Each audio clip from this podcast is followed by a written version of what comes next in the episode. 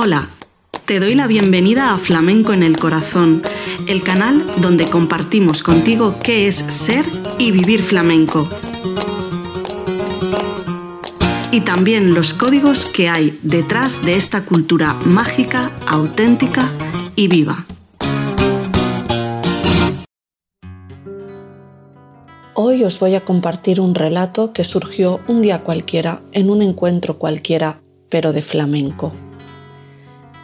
Estábamos en una casa y justamente el dueño de la casa, el que nos invitaba, hacía guitarras.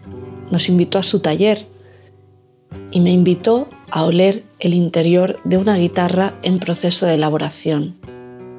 Yo solo, después de eso, tenía una cosa en mi cabeza, una frase, una idea que decía, si pudiera encerrar el flamenco, sin duda estaría ahí. ¿Habéis olido alguna vez el interior de una guitarra en proceso de elaboración?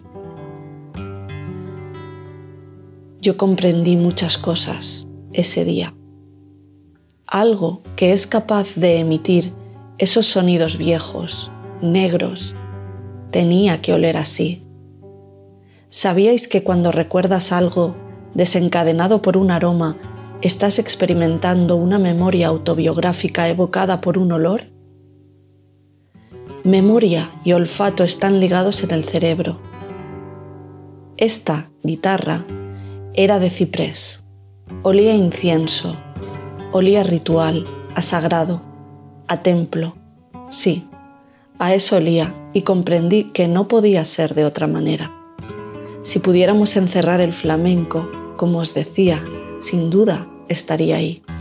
Porque cuando suena la guitarra, algo te cambia por dentro, te recoloca, fija tu atención y te lleva a un estado que tú ya conoces y en el que estás confortable. Es algo antiguo, es algo primal.